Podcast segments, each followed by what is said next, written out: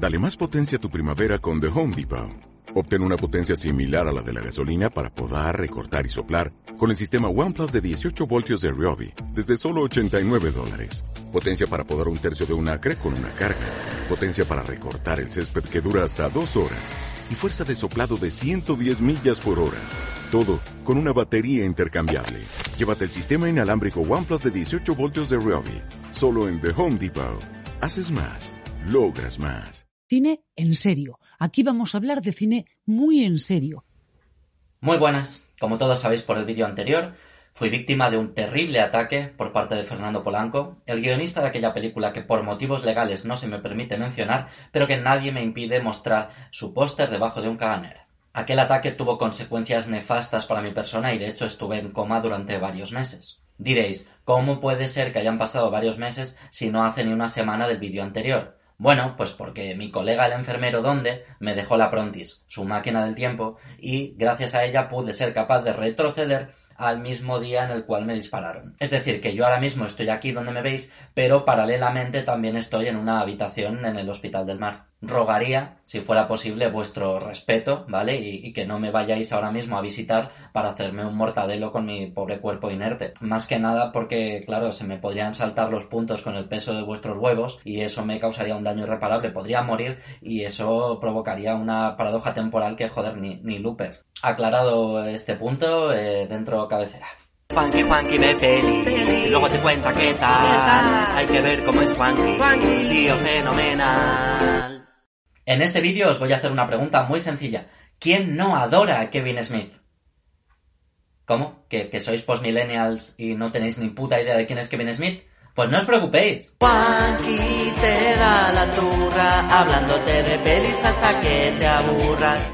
Kevin Smith sorprendió a propios y extraños con su ópera prima, Clerks, financiada a base de vender colecciones de cómics y quemar tarjetas de crédito. Clerks nos contaba la historia de dos dependientes veinteañeros que no sabían muy bien qué hacer con sus vidas y se sentían estancados con sus trabajos de mierda que no les llevaban a ninguna parte. También nos jodió para siempre el final del retorno del Jedi y todo esto lo hizo sin tapujos, con unos diálogos tan explícitos como brillantemente escritos, cutre, imperfecta, con actores amateurs que por supuesto eran colegas del director, pero también la cosa más fresca que te podías echar a la cara en el año 94. Después de aquel pelotazo indie, no era de extrañar que Kevin Smith diese el salto al cine de verdad con dinero, así que ni un par de años después estrenó Malrats para Universal. Esta vez contando con un presupuesto con cara y ojos y actores más profesionales como Jason Lee, Ben Affleck y Shannon Doherty, Malrats salió perdiendo en comparación con su predecesora, ya que su guion era mucho menos inteligente y mucho más chorra. El tiempo la ha reivindicado como una comedia bobalicona, pero simpatiquísima, y al menos se le reconoce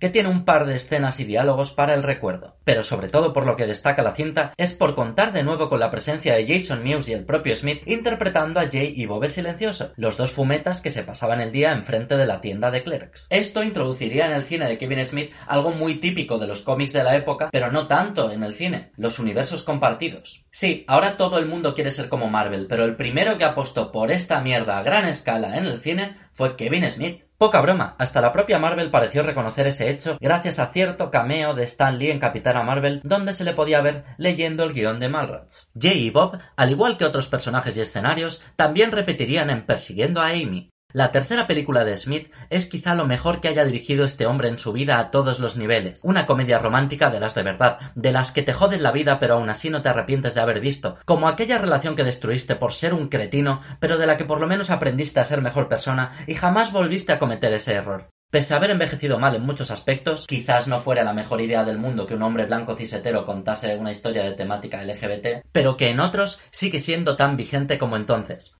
Es fácil torcer el gesto al verla tratar ciertos conceptos de forma torpe, pero también es injusto no centrarse en el verdadero mensaje de la película. Divertida, triste, necesaria y desgarradora, persiguiendo a Amy siempre será una de mis películas favoritas. Os juro que no estoy llorando. Cambiando de género por completo, Smith estrenó Dogma, una sátira religiosa con elementos fantásticos en la cual la última descendiente de Jesucristo tiene que evitar que dos ángeles caídos, interpretados por Ben Affleck y Matt Damon, destruyan toda existencia. Pero tranquilos, no estará sola, contará con la ayuda de Jay y Bob el Silencioso porque ¿por qué cojones Jay y Bob no iban a ayudar a salvar el mundo? Vamos a ver. Con uno de los papeles más divertidos de Alan Rickman, unos chistes descacharrantes, un mensaje importante, una mala hostia desbordante fruto de la crisis de fe de su director, Dogma es una maravilla que le recomiendo a cualquiera que guste de humor negro y o provocación eclesiástica. Por lo que sea, Dogma ofendió a montones de católicos incluso antes de su propio estreno, quienes no dudaron en anunciar protestas delante de los cines y dando tanto por culo que al final acojonaron a la propia Disney y tuvieron que cambiar de distribuidora. Huelga decir que al final Dogma se estrenó sin problemas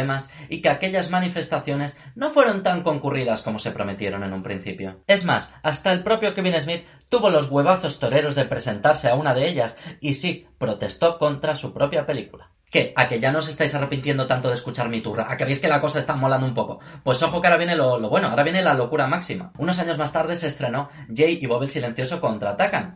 Primera película en la cual estos dos personajes asumían por primera vez el rol protagonista, mientras que los protagonistas de las otras cuatro películas ejercen aquí de secundarios. Aquí ya podemos referirnos directamente al Viewask Universe como tal. Viewask Universe es el nombre con el que Kevin Smith decidió bautizar a su universo compartido. Se le da mejor rodar películas que, que escoger nombres, la verdad. En Jay y Bob el Silencioso contraatacan, nuestros dos fumetas favoritos pretenden evitar el estreno de una película basada en un cómic protagonizado por ellos mismos, dibujados por los protagonistas de Persiguiendo a Amy. Para ello, tendrán que alejarse de la tienda de Clerks, contar con la ayuda de Brody y de Malrach y recriminarle a Ben Affleck haber hecho Dogma. Para que nos entendamos, básicamente esto era Los Vengadores. Jay y Bob el Silencioso contraatacan es una peli a priori inaccesible, ya que para entender la gran mayoría de sus chistes es necesario haber visto todas las anteriores. Aquello no dejaba de ser un auto-homenaje con el que Smith pretendía dar carpetazo a este universo compartido y ponerse a dirigir otro tipo de proyectos que, spoiler, salieron mal. Contra todo pronóstico, Jay y Bob el Silencioso contraatacan es una peli bastante bien considerada por el público en general,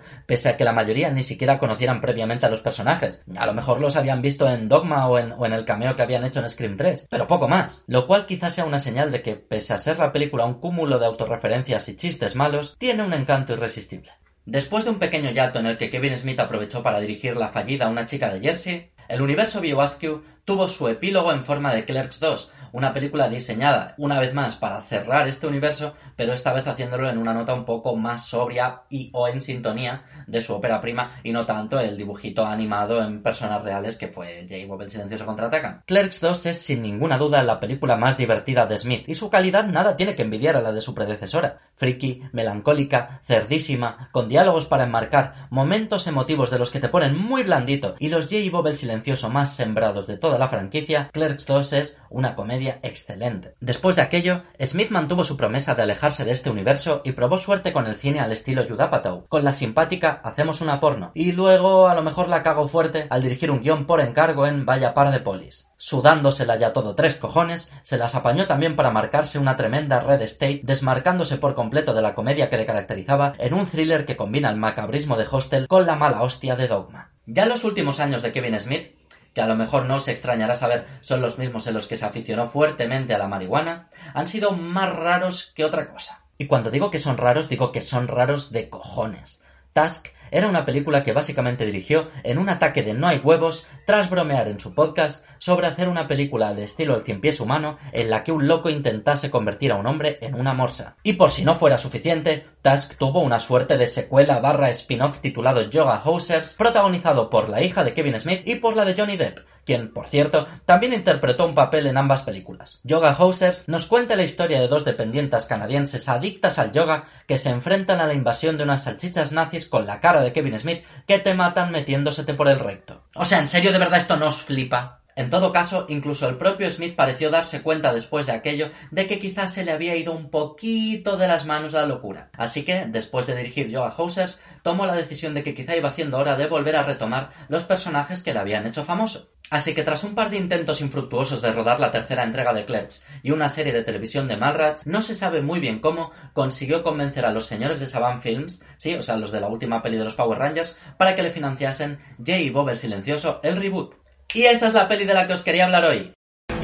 Que acabó la turra, ojalá venga alguien y le corte la churra. Trece años después de Clerks 2, nos reencontramos con Jay y Bob el Silencioso haciendo lo que mejor saben hacer, es decir, ser detenidos por narcotráfico. Una cosa lleva a la otra y no tardarán en descubrir que Saban Films está haciendo un reboot de Bloomman y Crony, en el que por si fuera poco han cambiado de sexo al personaje de Jay. ¿Cómo se atreven estos reboots a coger algo que nos gustaba de pequeños y añadirle diversidad?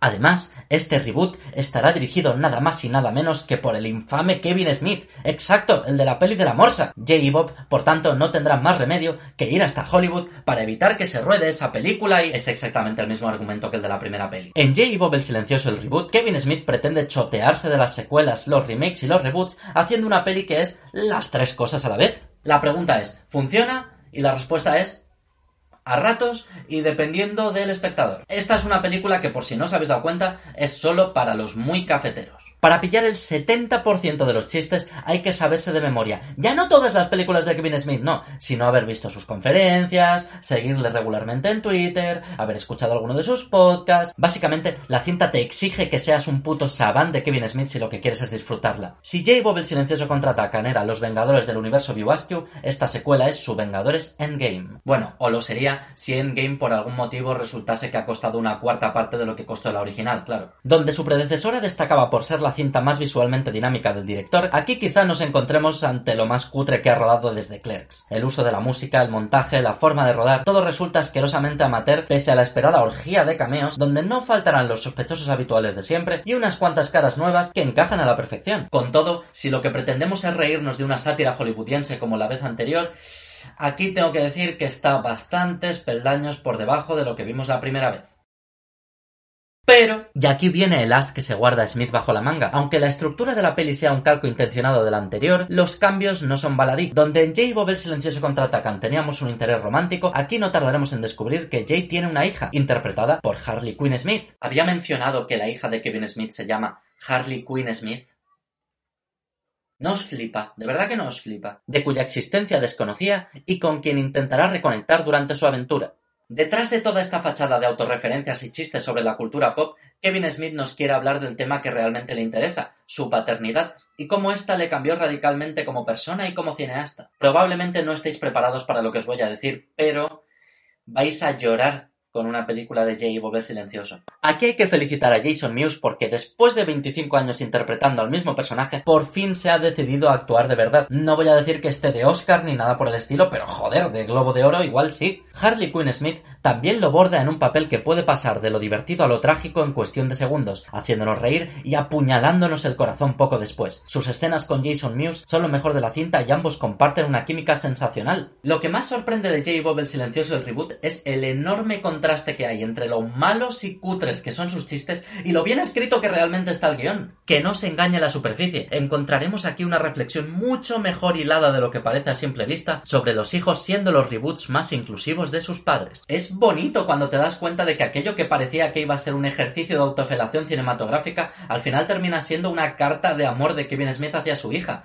quien desde luego le interesa muchísimo más que la cultura pop o todas aquellas movidas que le molaban cuando era joven. Y hablando del tema, no puedo no mencionar que J. Bob el silencioso el reboot contiene una escena sorprendentemente larga, aunque no me quejo, que viene a ser una mini secuela de Persiguiendo a Amy, en la que Smith, Ben Affleck y Joey Lauren Adams intentan arreglar y actualizar algunas de esas cosas que envejecieron regular de aquella película. Si estuviéramos hablando de cualquier otro director, se podría decir que esos ocho minutos están ahí metidos a calzador, pero es que aquí encajan orgánicamente, y es más, se las apaña no solo para enmendar errores de hace 20 años, sino también para ayudar a cerrar el propio arco emocional de Jay en la película. Y por supuesto, vuelvo a ser incapaz de no deshidratarme entre lágrimas cada vez que la veo. Jay Bob el silencioso el reboot tiene la cutrez de Clerks y el sentido del humor de Malrats, pero también tiene el corazón de persiguiendo a Amy y eso es bueno, es muy bueno. El espectador va a ser puesto a prueba, eso está claro. De entrada, a muchos les va a doler ver un producto tan amateur y estrenado de tapadillo, tanto en América como aquí, que solo nos va a llegar en plataformas de vídeo por demanda, ya disponible en Filming y en Movistar Plus,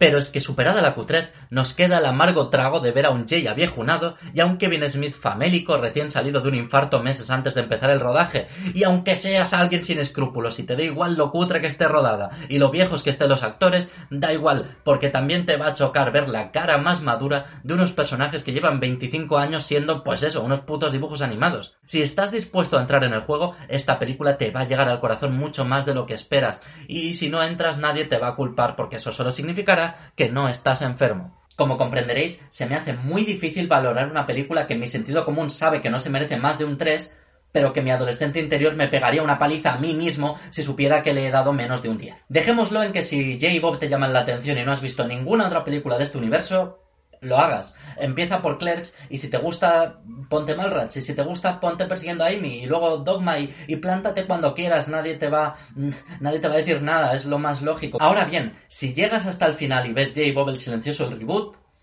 malo será que no se convierta en una de las películas más importantes de tu vida, porque en mi caso lo es y ya me jode. En fin, Snuche Buchis. Y ahora, un especial detrás de las cámaras de Juanqui ve.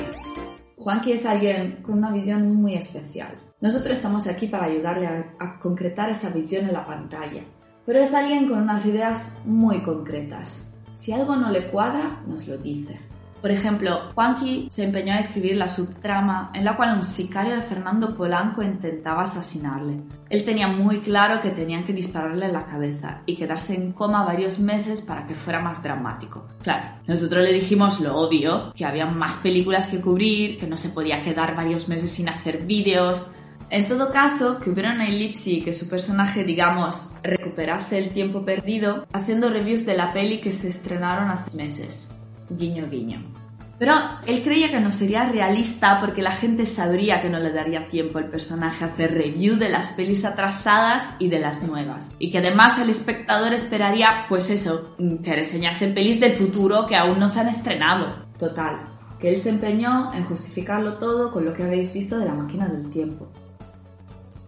Para mí lo más importante es preservar la, la fantasía. O sea, yo creo que si, si el espectador que está en YouTube descubre el truco, es como que, como que se, se, pierde la magia, ¿no? Mira, nosotros llegamos al punto en que ya no, no, le preguntamos nada, le hacemos hacer su movida y ya está. Al final es él que tiene la clave, es él que tiene la clave por tener millones de suscriptores. Yo lo que quiero es que quien vea a Juanqui Pelis vuelva a sentirse niñe otra vez.